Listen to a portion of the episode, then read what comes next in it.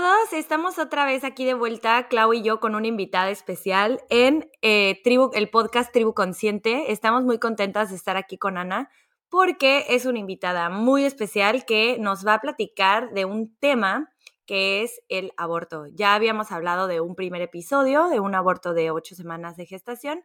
Ahora ya nos va a contar su historia, que es un enfoque completamente diferente, pero que también es una pérdida durante el embarazo y ella nos va a explicar eh, pues su experiencia, cómo es que ha sanado y cómo acercarnos a las personas que no nos ha pasado, cómo podernos acercar a, la gente y eliminar este tabú, ¿no? Eliminar este tabú que existe alrededor de hablar acerca de, aborto eh, por el tema que quieras, ¿no? O sea, si es un tema religioso, si es un tema eh, personal, si es un tema familiar, por la razón que sea, es algo que pasa. Eso es lo primero que queremos transmitir, ¿no? Que es algo que pasa y que, y que se puede apoyar desde afuera a las personas que han pasado por esto sin necesidad de, de utilizarlo, de, de hacerlo con pincitas. Porque lo que yo digo es como, las personas que les pasó de todas formas piensan en eso aunque tú los trates con pincitas, ¿no? Y ahorita Ana seguramente nos los va a decir.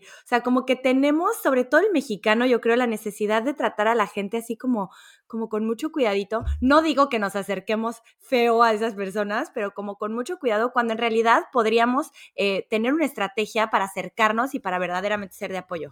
Ana, eh, bienvenida a este podcast. Te agradecemos muchísimo que estés aquí y que nos cuentes tu historia. Eh, no sé si tú quieras agregar algo, Clau, y si no, Ana, bienvenida. Nada, nada más que justo la intención es generar y abrir estas conversaciones que no tenemos y empezar a hacerlo de mujeres a mujeres y, y, con esa apertura y esa honestidad que creo que a veces nos falta a todas. Exacto. Ana, cuéntanos tu historia. Si quieres, dinos, eh, no sé, cuántos años tienes y qué, qué, fue lo que pasó. Bueno, yo soy Ana. ¿Y cuál es? ¿Y qué, perdón? No, nada. Nada, nada, perdón.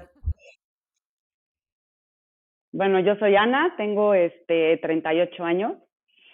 Y eh, bueno, mi historia va de, obviamente, eh, me casé, ¿no? Voy a retroceder un poquito, no lo voy a hacer largo, pero pues ahora te casas, ¿no? Y luego, pues, obviamente, Alfonso, que es mi esposo, y yo dijimos, bueno, pues hay que, este, siempre los dos quisimos tener hijos, ¿no? Y fue como perfecto, ¿no? Ese es el primer paso de check, wow, los dos queremos hijos, porque luego pasa muchas veces que, que uno quiere el otro, ¿no? Entonces ya, y yo empecé, este, yo he estado en terapia ya, llevo como nueve años en terapia, y mi terapeuta me dijo, este, pues obviamente estaba sanando muchísimas cosas, que lo recomiendo muchísimo, este, esto es una experiencia propia, que si quieren, este, alguien que quiera tener hijos, pues un poco indagar sobre sus traumas, sus vidas, entrar a terapia y pues este, estar en contacto con esta sombra, ¿no? Que, que, que nos lleva a la luz. Y ya eh, esta terapeuta me dijo, sabes que tú y Alfonso tienen que platicar el para qué quieren hijos, no el por qué, porque el por qué lo sabemos, ¿no? Y hasta que no sepan el para qué, no, o sea, please no te embaraces. Entonces, Alfonso y yo, híjole, ¿para qué, para qué? Y nos tomó un rato, ¿no? Ya que por fin llegamos con nuestro para qué, dijimos, va, órale. Y la verdad, la verdad, la primera me embaracé. O sea, no fue nada a mis 30, y, yo creo que tenía 37, a mis 37 fue como, ¡pum!, pegó. Como, ¿cómo? 37 años y pegó mi doctora, así me dijo, uy, yo creo que te vas a tardar como un año. Y ya, ¿no? Obviamente la emoción del primer bebé, y dijimos, no, no, hay que esperarnos desde que pasen las 12 semanas. Y desde que llegamos al, al doctor, él agarró y nos dijo, bueno, ¿qué tipos de papás van a ser? Em, no sé si ahí el doctor ya como que vio que algo andaba medio, medio mal, ¿no? Ya, ya luego pensándolo, eso es lo que yo creo. Y ya nos sentó y nos dijo, ¿qué tipo de papás son? Em, ¿Qué pasa si viene mal tu bebé? ¿Qué pasa si no viene mal? Y todo esto. Y nos voltamos a ver Alfonso y yo y dijimos, si viene mal el bebé, pues no lo queremos, ¿no? O sea, fue como un, nos volteamos a ver, dijimos, estamos en la misma, en la misma página, perfecto. Y ya, seguíamos con el embarazo, cada vez que íbamos nos los volvía a repetir el doctor, ¿están seguros que qué tipo de papás son? Si lo han platicado, lo volvieron a platicar. Y este, sí, sí, claro, doctor, sabemos perfecto. Por eso te digo que yo un poco, ya después viéndolo para atrás, como que ya presentí que él, él ya vio algo. Ven, tantos este, embriones, yo creo, y tantos bebés que pues, por ahí, ¿no? Y ya, entonces este, llegamos a las 12 semanas, eh, me empiezan todos los estudios, todo esto, y, y de repente me hago perfecto, fue un martes, ¿no? Y a las 12 semanas, pues ya dijimos, ¿no? Dijimos a todos, ay, está, este, estoy embarazada, y todo el mundo, pues nos esperamos justo las 12 semanas que te tienes que esperar. Y me acuerdo perfecto que fue tipo un martes que me marca el, la secretaria y me dice, oye, el doctor quiere hablar contigo. Y ahí dije, algo no está bien. Yo lloraba y lloraba, decía, es que Alfonso, y, y decía, pásame al doctor. Me dijo, no, es que está en una conferencia y no puedo hablar contigo. Me marcó mi hermana, le digo, oye, me marca. Me dijo, no es nada, pero si realmente quieres saber, pues marca al doctor y dile que si no te cambias de doctor, si no te dicen ahorita mismo, te cambias. Y mis hermanas son bastante así, ¿no? Y pues ya, le marco al doctor y le digo, mira, si no me pasas al doctor o no le dices, me voy con otro doctor, necesito saber, necesito saber, no puedes marcar y decir el doctor quiere hablar conmigo por algo. O sea, hay más ahorita. Ya, como a la media hora me marca el doctor y me dice, pues Ana, te quiero ver en el consultorio porque pues algo no está bien con tu bebé, tenemos que hacer mucho más estudios, eh, pero pues así está la cosa. Me acuerdo que fuimos un, eso fue un martes, creo que fuimos el jueves. Bueno, del martes al jueves, yo decía, es que es que, o sea, imagínate todo lo que te puedes imaginar, ¿no? No, no, no. Y horrible. O sea, yo creo que fueron los peores días de mi vida, ¿no? Pero bueno, pues ahí Alfonso, sí, claro. Alfonso me decía, tranquila, seguramente no es nada. Y yo adentro, como mamá, yo decía, no, es que algo sí, algo no está bien. Bueno, para no hacer el cuento largo, llegamos al, a la, al consultorio y pues sí, nos saca la cosa como está. Y mi doctor es mucho de porcentaje. Este es el porcentaje de embarazos tal, y este es el porcentaje de... Y nos dijo, mira, el porcentaje de que su bebé sobreviva es tanto, el porcentaje es esto, pero vamos a hacer más estudios, ¿no? Todavía no sabemos al 100, hay que hacerlo. Bueno, ya nos hicimos más estudios, son 14 días de espera hábiles. Imagínate esos 14 hábiles. días. no, yo, 14 días. No, no, no, no. Bueno, pues espérate 14 días, ¿no? Perdón que te interrumpa, Ana, pero ¿cuántas semanas tenías aquí? Para esto ya, tipo que ya habíamos cumplido las 12, yo ya había dicho que estaba embarazada. Pone tú que ahorita este, estaba en la semana 13, más esperarnos dos semanas más de, de los estudios. Entonces ya llevamos como, ya, para cuando llegaron los siguientes estudios ya estaba yo como en la 15, más o menos. Ok, ok. y ahí fue cuando este, el doctor agarró, ya eso pasaron esos, no fueron tantos, no fueron 14 días, un poquito menos, y nos dice, pues sí, la verdad, su bebé tiene esto, esto, esto, esto y esto, y, este, y aquí están sus porcentajes. El porcentaje es que cada vez que vengas puede ser que ya esté muerto, puede ser que se este, dure hasta término, puede ser que no, puede ser que sí, y ustedes me dijeron qué tipo de papás quieren ser, hay que proseguir. Nos voltamos a Alfonso y yo y dijimos, ¿no? ¿Qué, ¿Qué, pasa después? Pues te tienes que tomar esta pastilla y tienes que hacer esto. Esto fue también un martes, ¿no?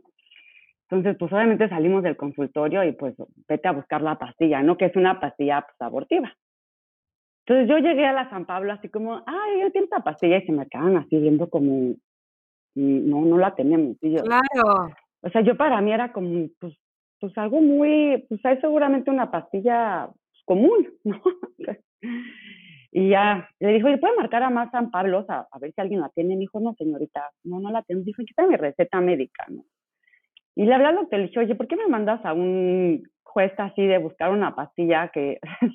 me dijo, no, no, no, si quieres, te este, ven al consultorio y aquí te la doy. Y le dije, ay, ¿por qué no pensaste en eso ¿No?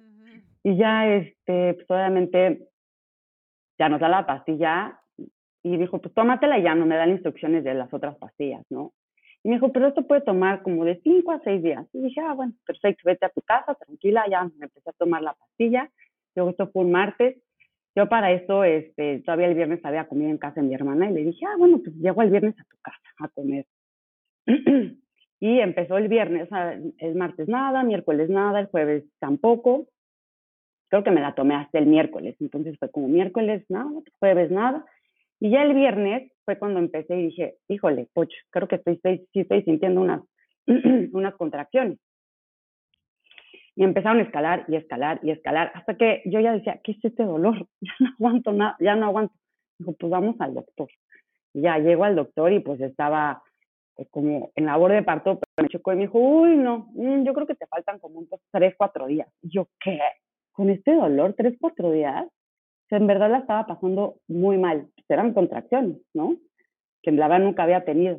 ya estábamos en el coche y nos, ya de regreso a la casa, y yo sufriendo así, ya con mi dijo, no me importa, vámonos al hospital, y aunque te internes cuatro días, si va a tomar cuatro días, que te pongan algo, porque te, estás en, o sea, mucho, mucha agonía, mucho dolor. Claro.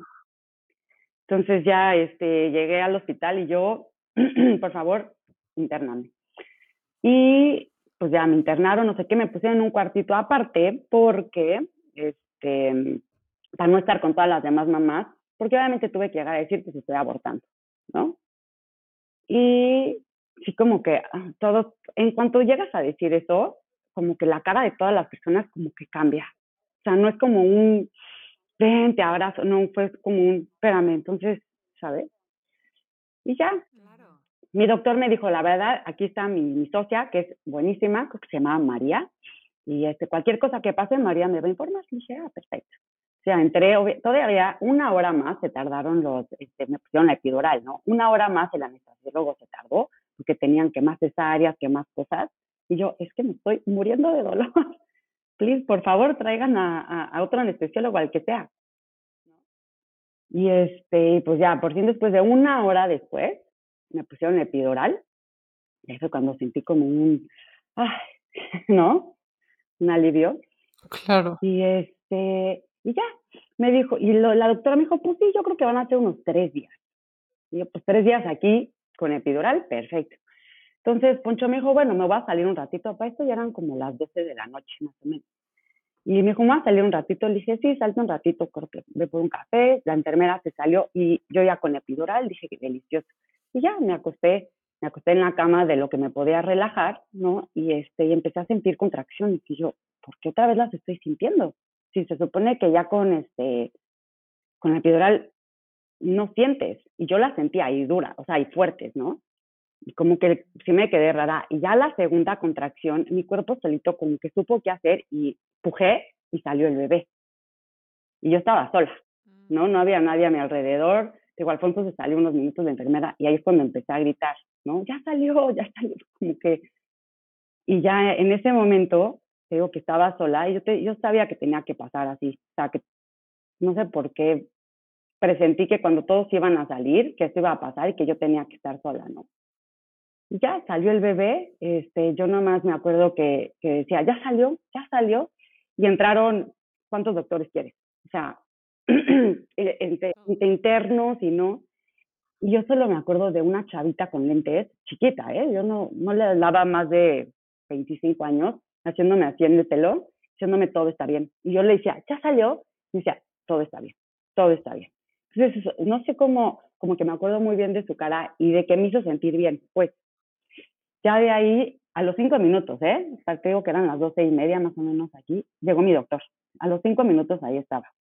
En ese momento le marcan a Alfonso. A mí me llevan a como, creo que como a, acabar de, de, sacar todo lo que, pues, pues a, quirófano, pues, ¿no? Y yo me acuerdo que yo lo único que decía era, au, au, au. El doctor, es que sigue despierta, por favor. Me acuerdo decir que el doctor dice, sigue despierta, este, duérmela. Y no me dolía lo físico, sino que era más el alma, ¿no? Yo, yo solo me acuerdo decir, au, au, au. Y ya obviamente es medio que te duermen, te adormecen ahí y ya me llevan a recuperación y ahí estaba Alfonso. Y este, y pues esa, esa fue la experiencia este, pues, médica, ¿no? Que, que, que pasó. ¿Y tu recuperación física a partir de ahí cómo te fue? La recuperación física, pues ese mismo día noche, este, yo salí del hospital, este, no me sentía mal, estaba muy hinchada, muy inflamada, pero de ahí en fuera me tomó cuatro meses en, recuperarme al 100%. Y esto fue algo increíble que no me está pasando en este, en este posparto, que ahorita mi bebé tiene ya casi seis meses, que en, en el otro, este, pues sí, llamarlo posparto que tuve, sí le di tiempo a mi cuerpo a recuperarse y sí dije, ¿sabes qué? tómate el tiempo que necesites, tú puedes sola y solito el cuerpo, si no hice mi dieta, no hice este, nada, empecé con mi vida normal, ejercicio, este, que siempre he hecho y así, y solito a los cuatro meses mi cuerpo regresó este, físicamente, ¿no? Emocionalmente fue otra cosa, pero físicamente sí, como a los cuatro meses. Claro. Y otra pregunta, eh, ¿te embarazaste después? ¿Cuánto tiempo pasó entre el aborto y el siguiente embarazo? Este, igual el doctor, hijo, te vas a tardar un buen que te baje, no te va a bajar, este, perdón, y em, como un año yo creo que te va a tomar el, el siguiente bebé. Y dije, bueno, entonces como que me programé y dije, pues ya, y nada, al mes me bajó y al siguiente mes ya estaba embarazada. De volada. De volada. De volada, de volada. ¿Cómo fue ese embarazo? Este, fue bastante con miedo, mucho miedo al principio, esas primeras 12 semanas antes de, de saber cómo venía el bebé. Gracias este, a mi terapeuta, pues obviamente completamente ella fue la que me ayudó a recuperarme al 100% de Lorenzo, se llamaba el bebé, se llama, ¿no? eh, sí, gracias a, a, toda la terapia y a esos dos meses que tuve, que quieras, no fueron dos meses de recuperación intensiva con ella y conmigo misma, mi recuperación emocional Claro. fue muy fuerte. Yo me acuerdo que después de eso lloraba diario todo el día. Eso fue como una semana y media. O sea, y Alfonso me decía, es que, ¿qué hago por ti? Yo, es que no hay nada que puedas hacer. Y este, y poco a poquito, al, al ir a terapia y al estar trabajando este, este tema, fue, este, fue que de llorar todos los días, lloraba, bueno, de llorar todo el día, lloraba cinco veces al día. De cinco veces, tres veces. Y así hasta que empecé a llorar una vez a la semana. Y sí, mi terapeuta me dijo, híjole, la verdad, no quiero que te embaraces hasta que hayas sanado al 100%, ¿no? Y, y pues, la verdad, sí, no, creo que fue, espérate, creo que fueron tres meses. Porque Ok. esto fue en mayo y yo me embaracé, que me bajó en junio, julio, agosto, y me, yo me embaracé como a finales, principios de ago, ago- entre agosto y septiembre. Entonces sí, creo que fueron como tres meses. Sí, sí, sí, Súper rápido. súper rápido. Y, y en cuanto a tu siguiente embarazo físicamente, ¿siempre estuvo bien? ¿Todo salió normal? Sí, O sea, el... Ok. sí, mi siguiente embarazo, No hubo, no hubo reposo, no hubo complicaciones, nada. Nada, O sea, fue un nada. embarazo perfectamente sano. perfectamente el bebé perfecto, nos hicimos los estudios muchísimo tiempo antes, muchísimo para saber. Les dije que midieran todo lo que tenían que medir. Si nos dijo el doctor, ¿se quieren hacer algo de genética o algo antes? Y Alfonso y yo dijimos, pues, la verdad no. Entonces, pero sí hicimos todos los estudios mucho antes y ya el siguiente embarazo perfecto. A mí lo que me pasó con, con este, con Lorenzo, que fue que a mi mamá se murió cuando yo tenía 12 años, ¿no? Y nunca viví su duelo, nunca, nunca. Este, me lo comí, me lo tomé, me- todo lo que tú quieras, ¿no? Una niñita de 12 años se le muere su mamá, a los 20 años, pues obviamente, o sea, el chiste es que nunca lo lloré, nunca lo saqué. Y este, en terapia salió que Lorenzo vino a ayudarme a sanar esa parte. O sea, para que yo pudiera tener un, mi siguiente bebé y este, o sea, con Matías, fuera un embarazo divino, una maternidad, todo esto, tuve que sanar a mi mamá y como no lo había sanado, ¿no? Lorenzo vino a vivir un duelo, viví un doble duelo, un duelo que no había vivido, más este nuevo duelo, ¿no? Y esto salió en, pues, en, en la terapia. Qué fuerte, o sea, hablas de verdad como con una voz muy evolucionada porque entiendes perfectamente como le, le diste propósito y le diste sentido a algo que a veces no tiene una explicación, ¿me explico? Me identifico muchísimo porque hay muchas cosas de nuestra historia muy similares. Digo, qué cañón como hay, hay más gente que vivió esa, o sea, todo lo que dices así como me suena tanto, yo también como que en el inter de uno y otro como que me quería embarazar, pero me decían, espérate, dale tiempo a tu cuerpo. Y yo entonces estaba así como que tienes muchas voces externas y, tu voz interna como que medio que se hace bolas. Y justamente mi pregunta es, ¿cómo responden las, la gente a tu alrededor cuando les dices, o no sé si les dijiste, no vamos a tener este bebé? O sea, ¿les dijiste, no les dijiste y cómo fue su respuesta? Sobre todo, pues tu gente cercana. La verdad, este, hubo gente que le dije, pues sí, la verdad, ¿no? Para ser sincera, y hubo gente que, pues lo perdí. Y se quedaron, eh, ay, es muy común, es normal, pasa siempre. y ya, ¿sabes? ¿Sí? Yo, yo quiero llegar justo a ese punto, ¿no? El punto en donde no nos sentimos en confianza de hablar de esto, ¿no? Queremos que la comunidad que nos escucha verdaderamente nos, nos apoyemos, sobre todo entre mujeres, ¿no? Que entendemos este proceso, eh, a, a librarnos de juicios, a escuchar a la gente sin poner un juicio encima de esas personas y nosotros dejar de sentirnos juzgados y sobre todo en un tema tan complicado como este, ¿no? Un tema en donde una persona está dejando el corazón en la mesa diciéndote que están tomando la decisión como pareja de no tener a su bebé. ¿Sí me explico? es una decisión. Imagina, o sea, no me puedo imaginar el proceso por el que ustedes pasaron para tomar esta decisión, aunque la verdad ahorita tú lo cuentas como algo que ustedes tenían muy decidido, me imagino cuántas veces se diste vueltas en tu cabeza y lo difícil que ha de haber sido para ustedes dos de estar en la noche pensando en eso, ¿no? Ya habiendo tomado la decisión. Entonces, entonces... Eh, este, otra cosa que también creo que entra mucho en el tema ahorita es cómo manejas tú nos estás contando como tu duelo y este tiempo que tuviste, ¿no? De, despedir de Lorenzo, de darle sentido a, su existencia. ¿Cómo lo manejó tu esposo? este duelo?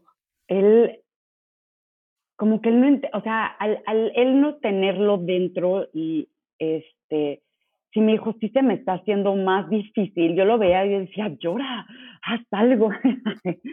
Porque yo me la vivía llorando por las esquinas. Hay una historia que está muy chistosa, la verdad es que sí. Em, yo cumplo el 30 de mayo, ¿no? Y todo esto fue como el 6 de mayo, 7 de mayo, por ahí.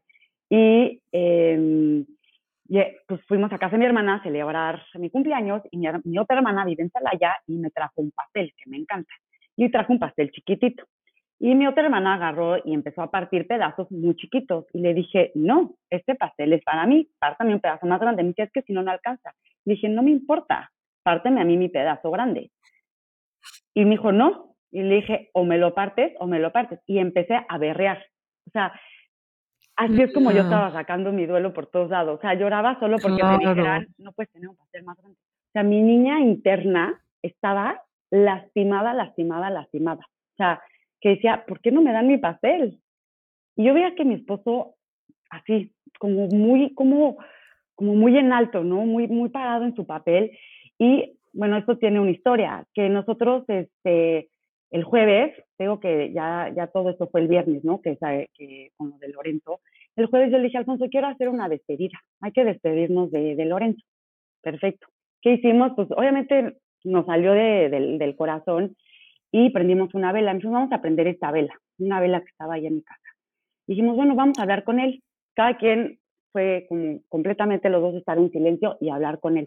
Ya, yo hablé con Lorenzo, a mí me dijo lo que me tenía que decir, Alfonso le dijo lo que le tenía que decir, y este, nos quedamos ahí, que habrán sido como dos horas, ¿no? Él en silencio, nada más veíamos la vela, como así, y de repente este, sentí como si algo se apagara dentro de mí, como si una lucecita se apagara. Y ahí fue, dije, ya, dije, Pocho, ya se fue Lorenzo. O sea, su alma ya no está con nosotros. Sí, al día siguiente salió el cuerpo físico, pero su alma es como, como que sentía, hasta me dan ganas de llorar, ya sabes, como sentí que esa lucecita, a mí también. pum, como pum, ya sabes, y fue la cosa más hermosa que hemos hecho. Y eh, Qué impresión. es algo que recomiendo a quien, a quien esté pasando por, por un momento igual, que se despidan, ¿no? O sea, si que pasando por el mismo, o sea, la misma situación que la mía, el tener una despedida con tu bebé, hablar con él y escucharlo, ¿no? Y todo lo que me dijo, híjole, no lo podría repetir, porque ya ni me acuerdo. O sea, fue algo que en ese momento todo me hizo sentido y me ayudó a salir, ya sabes. Y Alfonso, mucho tiempo después me lo confesó y me dijo, es que sabes lo que me dijo a mí Lorenzo, que te cuidara, que yo tenía que ser fuerte. Y, y él se lo tomó como muy en serio, ya saben. Y fue cuando él agarró y dijo, pues, yo no puedo estar viviendo este duelo, es, te toca a ti vivirlo, sabes. Y luego ya él, este, ya cuando me lo confesó, y ya me vio bien a mí, ella pudo sacar su duelo, ¿sabes? Y él lo sacó de su, de su forma, ¿no? Y este, claro, a su manera. Porque él, este, él estuvo al lado de mí todo este tiempo siendo el, el fuerte, que es lo que le pidió pues, pues Lorenzo, ¿no? Entonces. Lo que necesitabas tú en ese momento y como que vamos cambiando roles y a veces necesitamos el fuerte que aguante y luego uno sentir y 100% válido cada pareja lo, lo, maneja diferente, y, pero eso es lo importante, ¿no? Que, que, se comuniquen. Me encanta cuando dices que ustedes dos ya sabían qué decisión iban a tomar. O sea, que haya esa sincronía en una pareja, yo creo que hace más fuerte cualquier decisión porque, porque te sientes como apoyado y te sientes que estás en el mismo canal. Y no hay una discusión de yo, yo, o sea, como que ahí como que los valores se pusieron juntos, iguales, y sabemos lo que queremos y es el objetivo de cualquier matrimonio, es lo único que voy a decir. claro. Así es. ¿Y cómo te sientes hoy, Ana? O sea, ¿qué, qué, cómo, cómo esta, esta decisión cambió tu vida tanto de forma personal como a nivel en pareja?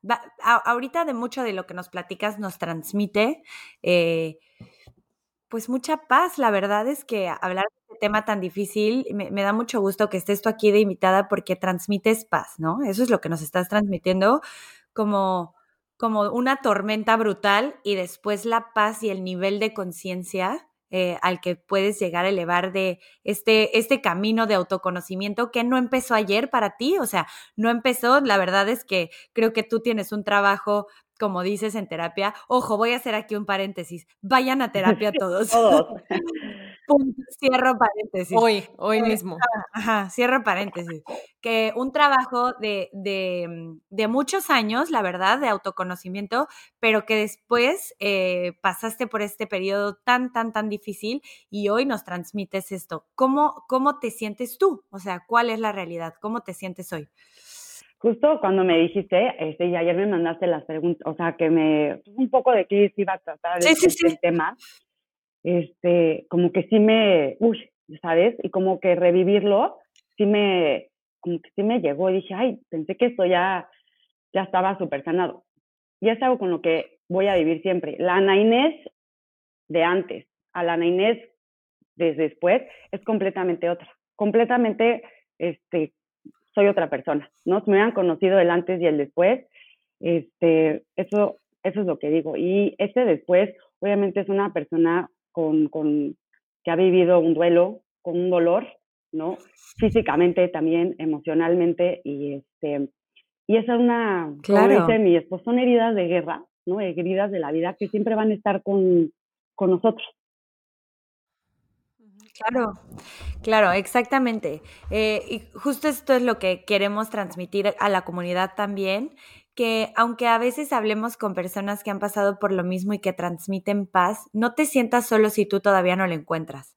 Porque como dices, son heridas que, número uno, cada quien tarda lo que tiene que tardar en sanarla. No porque alguien haya sanado rápido, tú tienes que sanar rápido, ¿no? O sea, pero que el camino eh, ahí está y que hay que encontrarlo, que hay que buscar ayuda. Y, y en esta parte de la ayuda, digo, sabemos que tú tienes la ayuda de un terapeuta, que eso es como lo más recomendable, pero ¿quiénes son las personas en las que más te apoyaste? Eh, ¿Qué recomendarías eh, hacer tú en caso de que alguien esté pasando por lo mismo? Y ¿Y cómo le recomendarías a alguien externo, o sea, alguien que no ha pasado por ninguna pérdida de ese tipo? Por ejemplo, yo no he pasado por algo así. ¿Qué recomendarías decir? Porque, por ejemplo, o sea, el típico de, ay, todo pasa por algo, tu mente ha de decir, chingas a tu madre, ¿sí me entiendes? todo pasa por algo, ¿sí me entiendes? O sea, ¿qué decir? Porque es, esas palabras de las personas sabemos que vienen desde un lugar de amor pero a veces no son conscientes, ¿ok? Entonces, queremos también transmitir conciencia, no solo a las personas que han pasado por la pérdida, o sea, como esta autocompasión por las personas, compasión y autocompasión por las personas que han pasado por la pérdida, sino conciencia a la gente que rodea a esas personas de qué decir, cómo acercarse y cómo ser de ayuda. Y si no, ni hablar, ¿ya sabes? Sí, sí, sí. Entonces, como queremos ese enfoque también para los que no hemos pasado por ahí, ¿qué, qué nos dirías, no? Sí, yo me recargué mucho en mi terapeuta, la verdad, este, y en mi esposo. Eh, ok. No busqué, sí una amiga me ofreció como un grupo de ayuda, que me dijo que hay grupos de ayuda de, personas que han perdido a, a bebés, como que sí, sí lo pensé, pero ya teniendo a mi terapeuta y estando con ella, como que me ayudó, eh, o sea, ella fue la que me sacó de esta, entre ella y mi esposo, ¿no? Ok. Y Claro. Yo me acuerdo perfecto cuando le dije, ¿no? Cuando tuvimos terapia, le dije, tengo que hablar contigo ahorita. Y cuando le dije, me dijo, no sé qué decirte. Imagínate. Me dijo, no sé qué decirte, te veo en dos días. Tengo que, tengo que ir con yo con mi, con mi gurú, ¿no? Con mi, con mi terapeuta. Sí, sí, sí, sí. Entonces, imagínate que para ella Qué fue fuerte. fuerte, que ella tuvo que buscar ayuda de, de, Ayuda. de su parte para poderme ayudar a mí, ¿no? Y me encantó, más me Claro. gustó de ella y dije, esta persona es, Qué honestidad. qué honestidad, Qué profesional. Sí. Entonces, y de las, de, de las personas, a mí lo que me encantó fue que se me acercaran. Porque hubo muchas que yo decía, ¿por qué no se me acercan? ¿Por qué no se, aunque, aunque me digan este, un mensajito, este, te tengo en mi corazón, Claro. lo que sea, hubo muchas personas que Claro. nunca, no se me acercaron y no me lo esperaba. Y luego, ya después que pasó el tiempo, me dijo, oye, es que no me acerqué porque me daba pena, no quería ser inoportuna. Ahí está. Nunca son, ino- o sea, nunca es, nunca eres inoportuna. Siempre un mensaje. El amor no es inoportuno. un- un Exacto. Una muestra de cariño Sí. nunca es un inoportuna. corazón. O sea, te mando un corazón, te mando una vela, te mando. Y, este, y eso fue lo que me di cuenta, porque yo soy esa persona. Yo era de, no, no, no, no la voy a molestar, no quiero ser inoportuna, no, no sé qué. Yo al vivir el, el duelo de mi mamá, por ejemplo, este, bueno, la muerte de mi mamá, yo de ahí nunca. O sea, si se te muere alguien, yo solo te voy a mandar un, este, apenas y te voy a decir, lo siento mucho. Híjole, me costaba muchísimo trabajo. Y después de vivir esto con Lorenzo y que la gente no se me acercara por pena o por imprudencia, yo decía, no, ahora yo me voy a tener que acercar, porque sí me gusta, o sea, la persona hasta que me, o sea, me acuerdo de una amiga de mi hermana que me mandó un mensaje por Facebook, dijo, no me tienes que contestar, solo te quiero decir que aquí estoy y te mando mucha luz y mucha paz. Y dije, eso es lo que necesitas, que la gente te mande luz y paz. Yo no soy religiosa, ¿no? Este, soy más por el lado espiritual. Y algo que, que me acuerdo que, que leí en ese tiempo, porque empecé a leer mucho también y a informarme mucho, ya sabes, de, de todo lo que estaba pasando.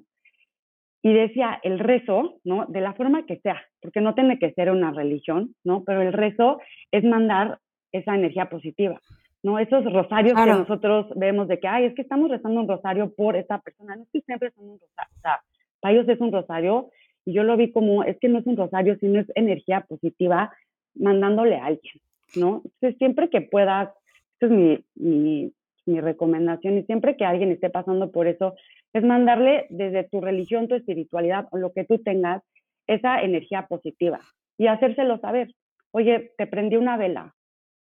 Oye, te mando un Claro. corazón. Oye, te mando unas galletas. A mí este, me mandaban comida. Yo decía, por favor, traigan más comida. Acepto. Acepto todo. ¿Sabes? Porque yo mucho me como Claro. mis emociones. Entonces decía, tengo que comer mis emociones y muy válido. Todo. Ajá. Ujú, ujú. Sí. ¿Y qué le dirías a una mamá que está pasando por lo mismo que, que tú pasaste? De mamá a mamá. Yo creo que eso, lo de la despedida, que hable con su bebé, que, pre- que hagan su, su ritual, el ritual que sea. Porque nosotros ese ritual, ahorita ya no, este, después de que nació Matías y todo, ya, ya no hemos seguido, pero ese ritual a mí me, cuando yo me sentía con, con estrés, con ansiedad, prendía la vela, ¿no? La misma vela que prendimos con, con Lorenzo, y en segundos, ¿eh? Sentía una paz Calma. y una calma impresionante y ese es, ¿no? O sea, es crear tu Claro. ritual como familia, crear esta parte en donde siempre vas a tener a, a tu, a tu angelito, ¿no? Y, este, y llevarlo contigo siempre, ¿no? Y ahorita me, me encantó que- Claro. que, esté hablando de esto porque es algo que quiero, lo había tenido un poco medio, medio olvidado entre esto de ser mamá y todo, pero pues lo voy a retomar, la verdad. Claro, darle como un sentido a, su vida y, y- y darle como un, algo positivo, o sea, que no sea algo de lo que huyes, sino es tu lugar seguro. Esa, esa comunicación con él y ese espacio que creas con él te da más, no te quita. Exacto. Y creo que es como otra forma completamente nueva de ver el duelo y ver la pérdida, Exacto. porque te suma. Exacto. como que pérdida, no me encanta esa palabra, porque no se pierde nada, al revés, ganas amor y ganas experiencia y ganas sabiduría, o sea, ganas nada se pierde aquí, exacto, exacto. Así es. Guau, Ana. Qué impresión. Muchas gracias, Ana. Está muy cañona tu historia. Y tú, como persona, o sea, pásanos el contacto de la terapia. Hoy mismo me cambió, ¿no, ¿no es cierto? Pero qué padre, qué padre que has hecho el trabajo. Somos la suma de las cosas que nos pasan y tienes que haber vivido muchas experiencias para llegar y superar lo que sigue. A mí me pasó en su momento muchas cosas muy fuertes que dije, es que si no hubiera aprendido todo lo que aprendí en el camino, esto me tira, o sea, esto no lo aguanto. Pero aguantas y aprendes y viene y sigues. Y yo creo que lo padre de esta historia, en tu caso, es que llegó tú, Lorenzo, y luego llegó tú, Matías, y al final tuviste la historia de amor más grande, ¿no? O sea, como que por donde lo veas es una experiencia única y especial. Y te admiro mucho por hablar de esto y por cómo lo manejaste y estamos impresionadas con tu historia. yo siempre he dicho que, si no, todo lo que me pasó a lo largo de mi vida, porque igual fueron bastantes, pues, empezando con una muerte de mi mamá y así, pero hoy, gracias a toda esa historia, hoy soy, o sea, la persona que soy es gracias a todas esas historias, ¿no? Y a todos estos... Claro. Ahorita, este, Valen me recomendó un libro que lo empecé a leer, el de... ¿Cuál fue el que me recomendaste? El de la maternidad. La maternidad y el encuentro con la propia sombra. Sí, y me está encantando. todas. Sí, y sale algo que dice que me encantó, que dice, pues de, los 0 a los 20 años, este, le vamos echando experiencias a una mochila, y de los 20 en adelante queremos quitar las cosas de esa mochila, ya sabes, y empezar a trabajarlas, pero también lo padre de, de este como, como dicho, ¿no? Que es decir, todo eso que eché a la, mochila, todos estos años, hasta lo de Lorenzo y todo, me ha hecho la persona que soy hoy, ¿sabes? Y forma parte de mi vida. Y la mamá que eres hoy. Exacto. 100%. Muchísimas gracias, Ana. Lo que nosotros queremos transmitir con estas historias eh, es, número uno, son tres cosas. La número uno son cosas que pasan, ¿ok? El hecho de que no se hable de esas cosas no significa que no pasen, ¿ok? Entonces, número uno, son cosas que pasan. No solo pasan en las películas, no solo pasan en las novelas, las novelas y las películas son la vida real, ¿ok? Están tomadas de historias de la vida real, de la vida real de las personas. Entonces, son cosas que pasan. Número dos, no estás sola, no eres la única que le ha pasado. Ajá. Le mm. pasan a muchas mujeres y eh, em, en diferentes etapas del embarazo, no nada más antes de la semana 12, ¿ok? O sea, pasan de muchas formas, de diferentes eh, contextos familiares, de diferentes, pasan en todas las formas posibles. Y la tercera y más importante es que existe un camino a la sanación, ¿ok? Hay que buscarlo. Esa es la parte difícil. Y, no quería yo hablar de eso porque a mí no me ha pasado. La gente va a decir, ¿tú qué? ¿Sí me explico? Pero que sepan que aquí están presentes dos personas que han pasado por una diferente experiencia durante el embarazo, que como dice Clau, no es una pérdida, pero se le llama pérdida durante el embarazo, porque en donde se ganan muchas cosas, se gana amor, pero se necesita encontrar ese camino a la sanación. Y la última, o sea, esas son las tres cosas, pero la última que yo no la había como visualizado y la dijo Ana y aquí, aquí es muy importante eh, mencionarla, es si existe un camino a la sanación, pero es algo con lo que se va a vivir. O sea, eh, eh, tampoco, tampoco queremos vender aquí sanación total, ¿ok? Mm. O sea, se quiere hacer conciencia de que las personas viven con eso.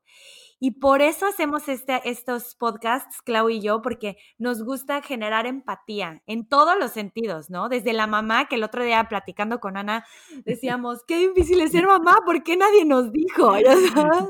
¿Por qué nadie me dijo que me voy a quedar calva, güey? O sea, ya sabes, desde esas cosas. Sí, sí, eh, eh, pero, pero generar esta empatía y ser amables con las personas y no juzgar, porque cada mamá está viviendo su propia batalla. ¿eh? Claro.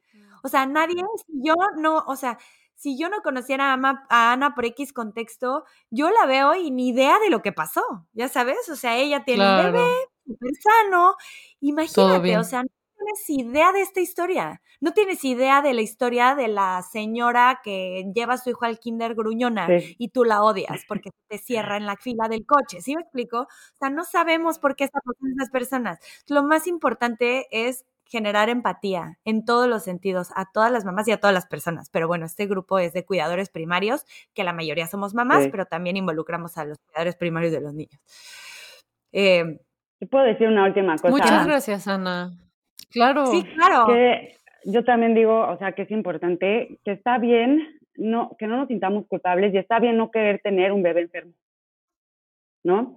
Que eso es lo más importante. Y la culpa nos han metido em, desde que nacemos una culpa, ¿no? Y este, obviamente siempre la culpa o sale por acá o sale por acá de todos, ¿no? Entonces yo quiero decirle a todas las personas que, que van a escuchar, que van, que están escuchando, que no sientan culpa, no sientan culpa el no querer tener a una persona enferma toda su vida, ¿no? Que fue lo que Alfonso y yo tomamos esa decisión, ¿no? Y también... Este, y es una decisión. Sí. Y los porcentajes aquí eran bastante altos de, de sobrevivencia, pero igual, ¿no? Dijimos, pues la verdad, no.